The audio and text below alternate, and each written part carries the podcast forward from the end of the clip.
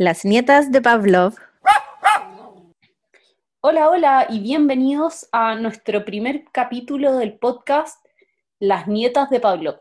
Gracias por escucharnos. Eh, este es nuestro primer capítulo, el capítulo de bienvenida por fin, después de un par de meses de trabajo.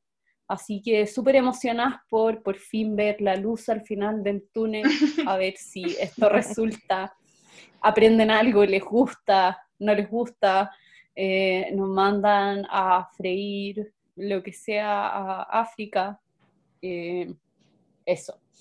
Yo me presento, soy Carmen Arroyo, soy médico veterinaria, soy diplomada en etología, entrenadora animal y eh, consultora de conducta canina por la IABC.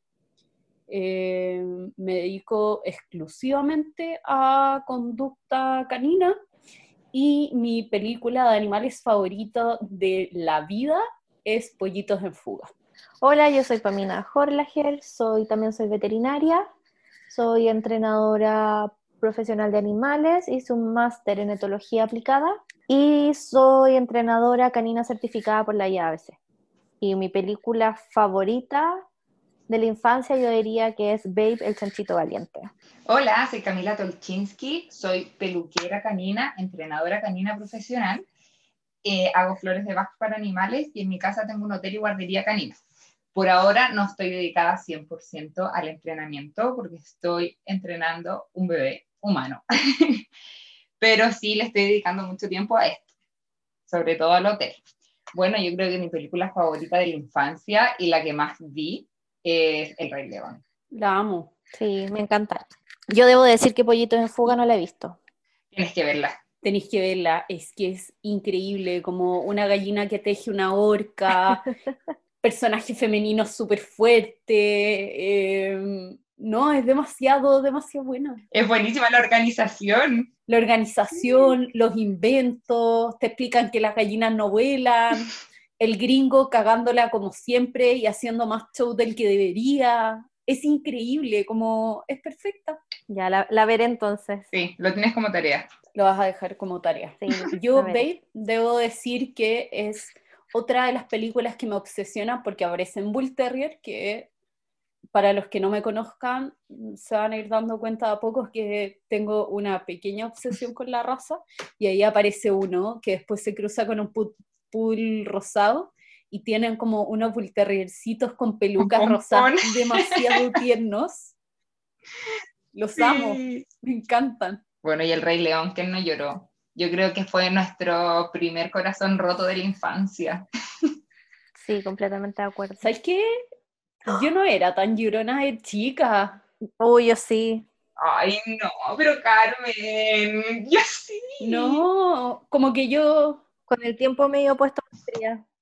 Yo al revés, como que de chica era súper fría para esas me gustaba y me daba como pena, pero como que no me, no me pasaba con eso. Yo ahora no puedo ver ni comerciales con perros porque lloro.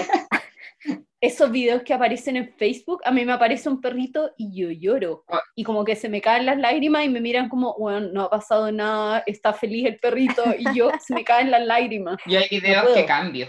O sea, esos típicos videos así como antes de eutanasiarlo hicimos todo esto. No, yo leo esa introducción y paso. ah, yo también. No soy tan masoquista. No. No, no puedo.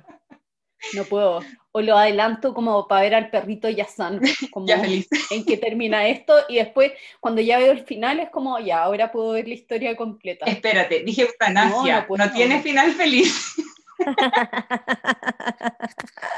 Ah, no, me mato. No, no puedo. No, puedo con eso. Pero eso de rescate como de perros así como con sana, todo deforme. Entendí, entendí.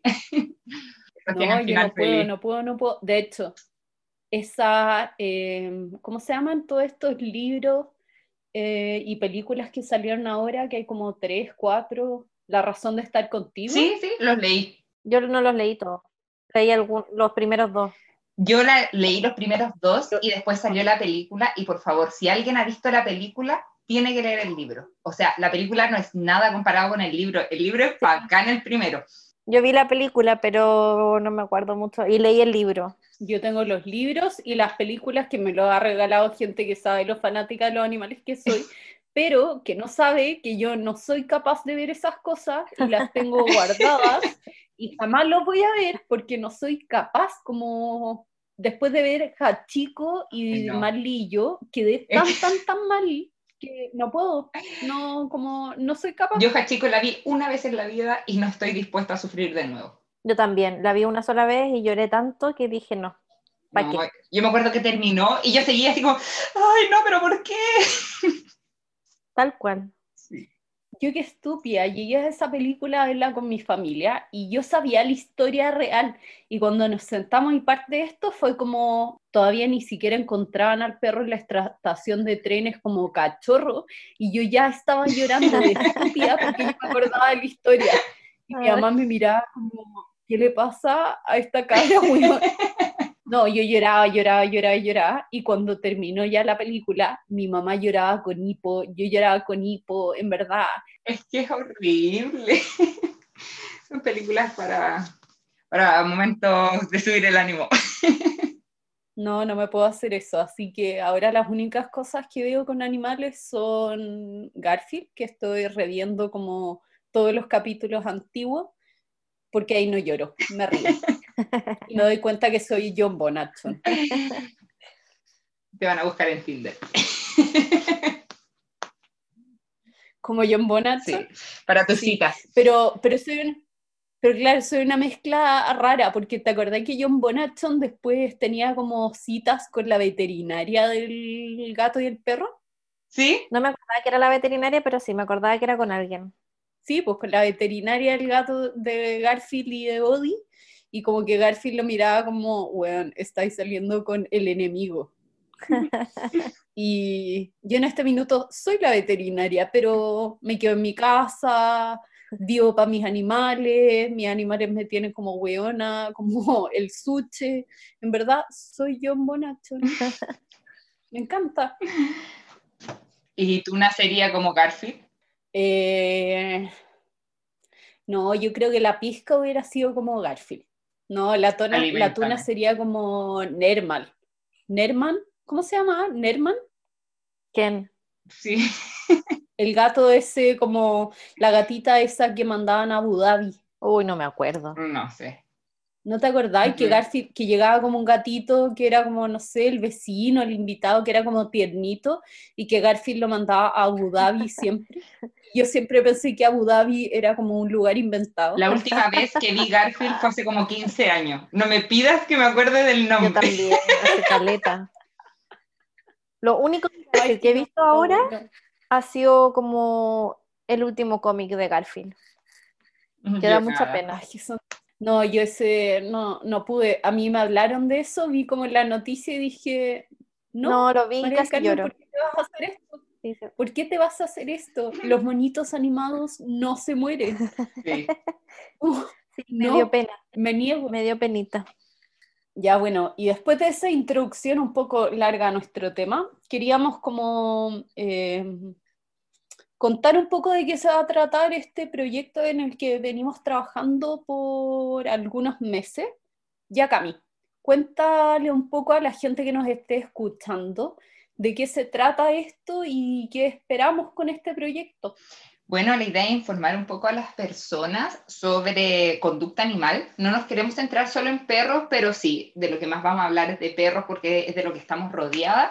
Pero la idea es hablar de todo tipo de animales, de comportamiento, de conducta, de animales de la historia, animales que fueron marcando nuestra historia, pero siempre buscando eh, ejemplos, cómo poder ayudar a la gente, cómo poder informar más allá, pero no de una manera seria fome, que no sea como leer un libro o que escuchen un libro leído, sino que de manera más cotidiana, de que esto sea como más llevadero, que lo puedan escuchar en el auto, cuando anden en la calle, de que se puedan reír con nosotras, nosotras somos súper dispersas y desordenadas, entonces también la idea es que lo pasen bien con nosotros. Nosotros lo pasamos súper bien grabando, creo que ya se notó un poco.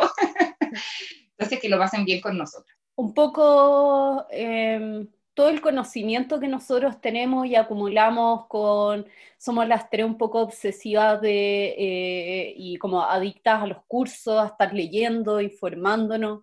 En el fondo, este tema es una obsesión para las tres.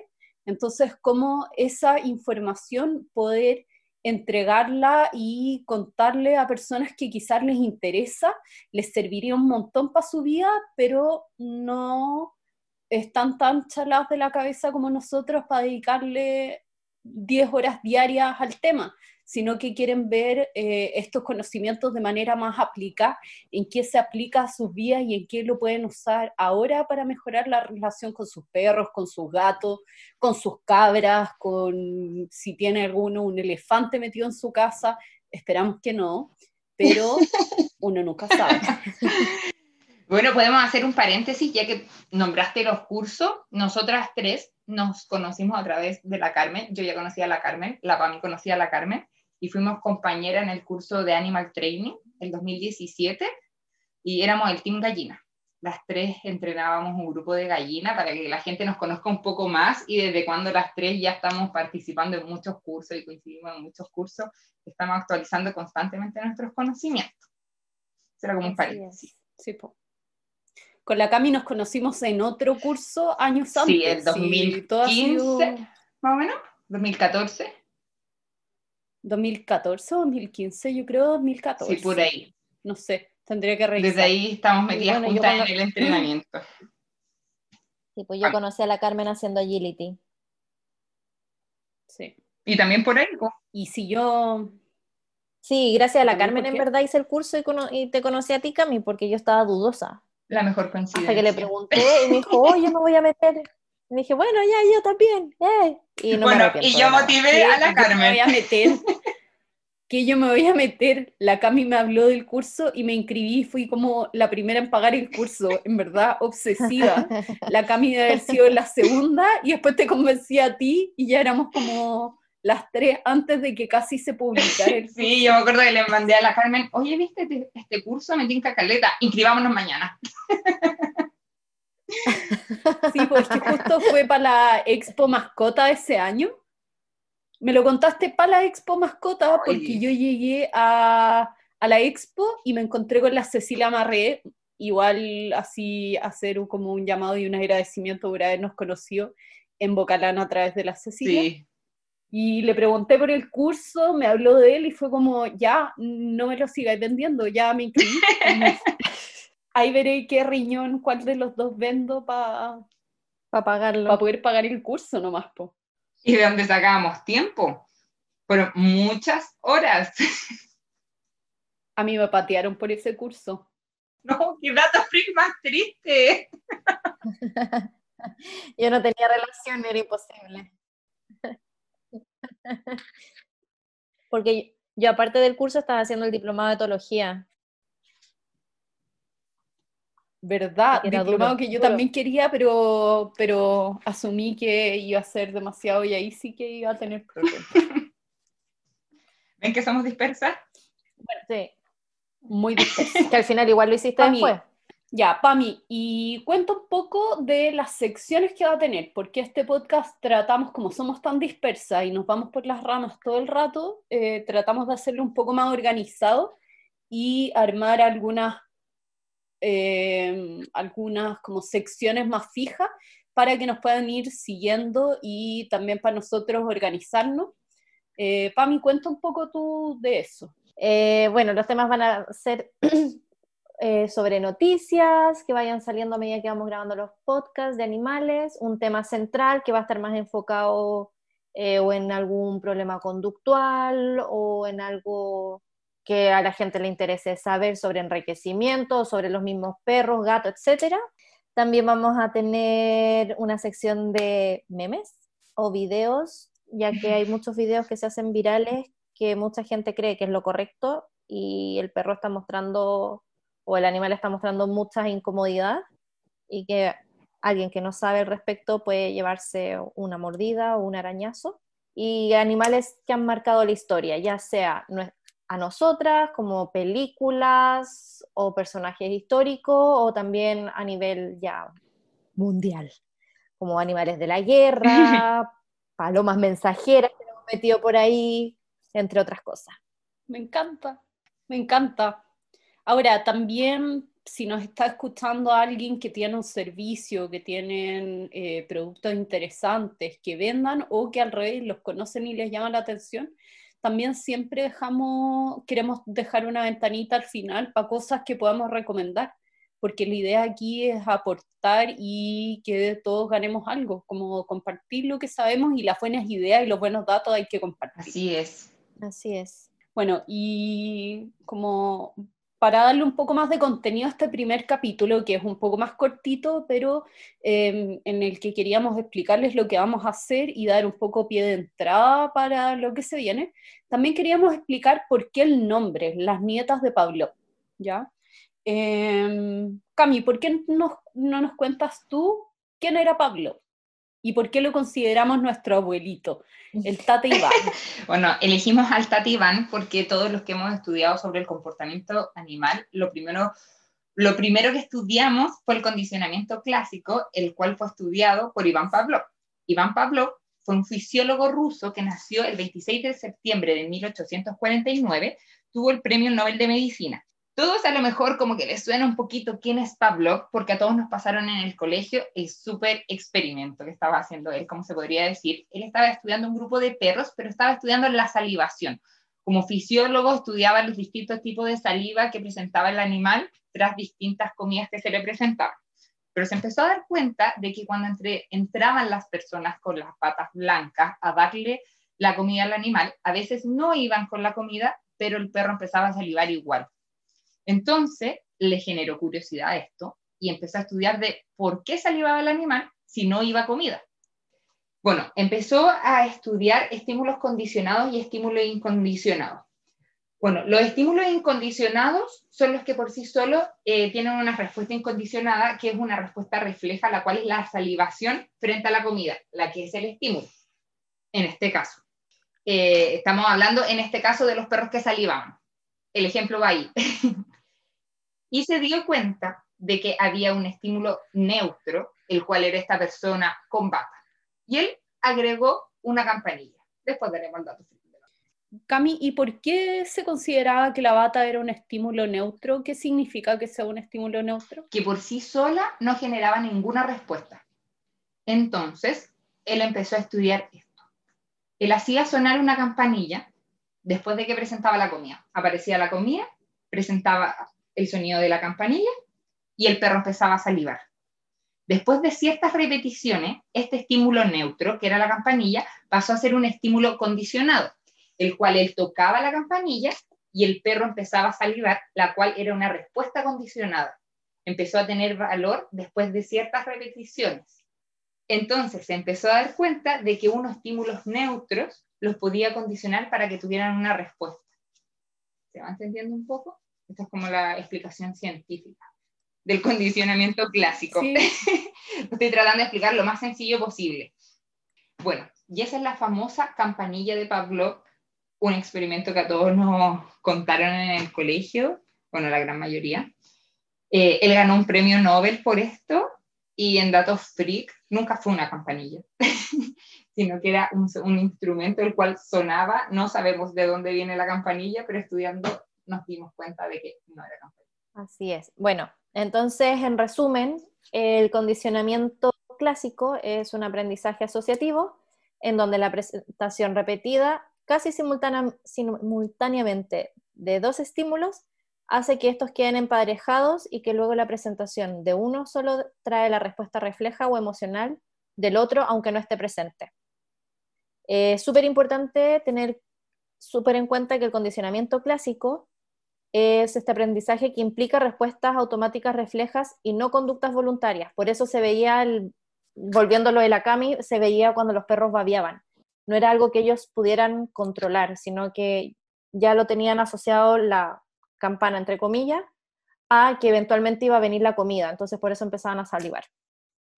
Sí, ¿y por qué nos interesa hoy en día, eh, o por qué nos importa hoy en día en el entrenamiento moderno de animales? Y es porque hoy en día sabemos y, entendemos más allá este condicionamiento que nosotros podemos condicionar y podemos trabajar de esta manera la asociación. Podemos trabajar eh, eh, el condicionamiento de respuestas emocionales, ¿ya?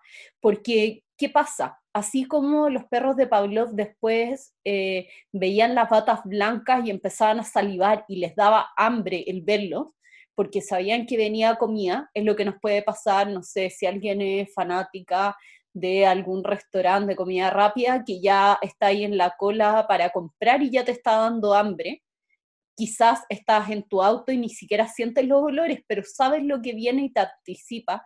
Hay una asociación.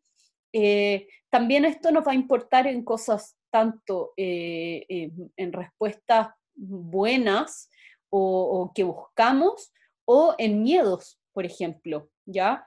Eh, va a haber situaciones que, no sé, quizá van a haber perros que se están condicionando al veterinario y que después ven la bata blanca o el traje clínico y se asustan porque ya hubo un condicionamiento clásico y ya esas respuestas son automáticas.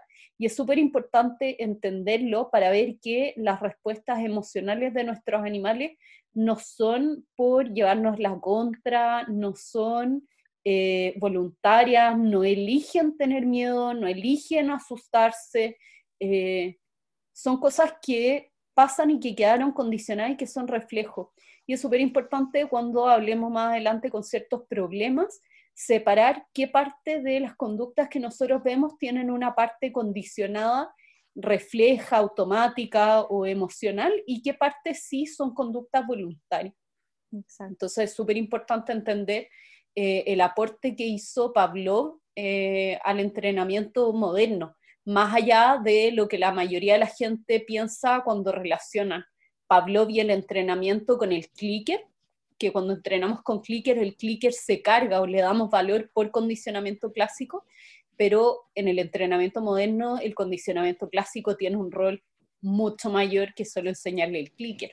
Claro. Bueno, a modo dato freak con respecto a esto, en un zoológico en el que hice práctica, uno de los, bueno, de los leones ya tenía una asociación clásica con el veterinario, porque claro, el veterinario lo dardeaba para revisarlo, y después de eso el león cada vez que veía a alguien con un traje parecido al del veterinario, se tiraba como a, como atacar. Era, era acuático. Ay, qué impresionante. Sí. Brigio, brígido. Porque claro, asociaba que cuando veía a esta persona de este, con este uniforme, le pasaba algo malo. Entonces ahí fue asociando, asociando.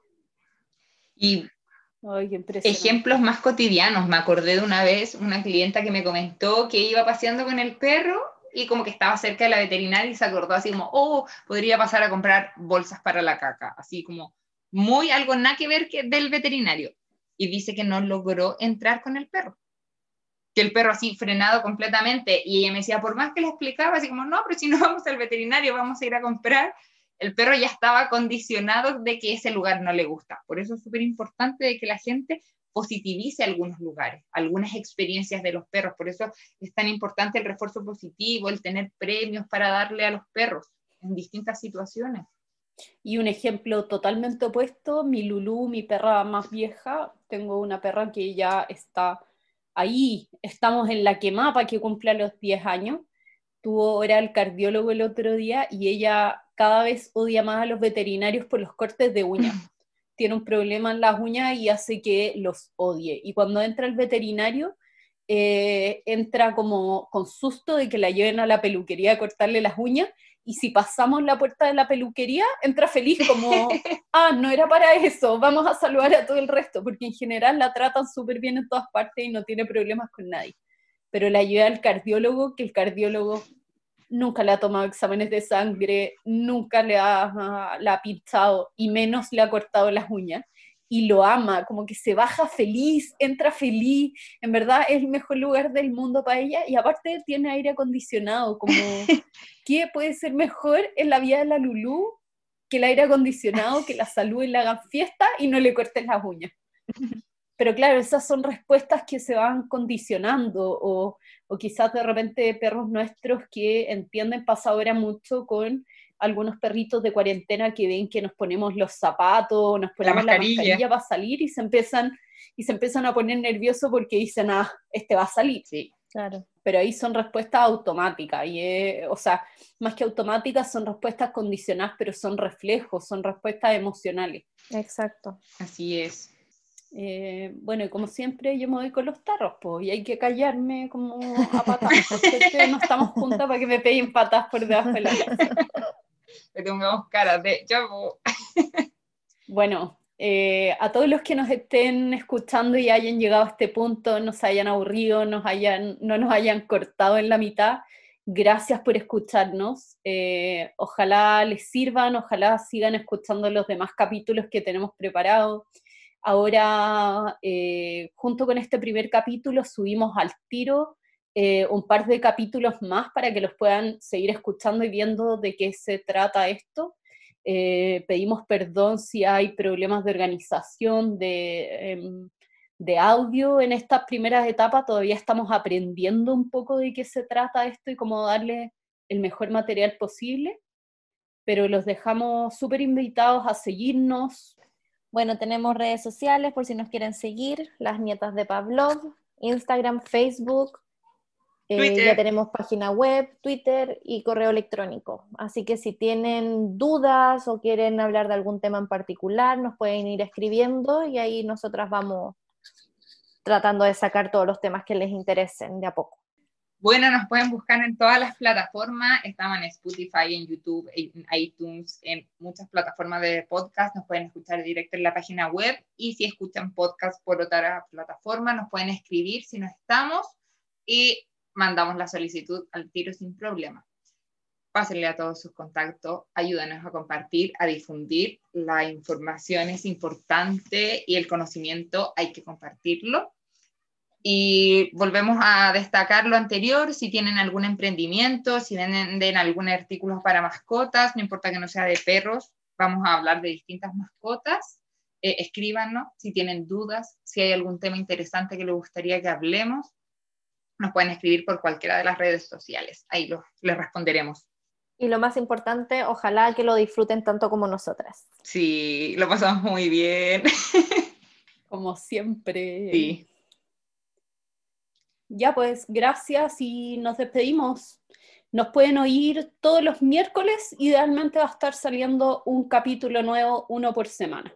Un abrazo grande a todos, que tengan una linda semana. chao. chao. chao. Ladridos.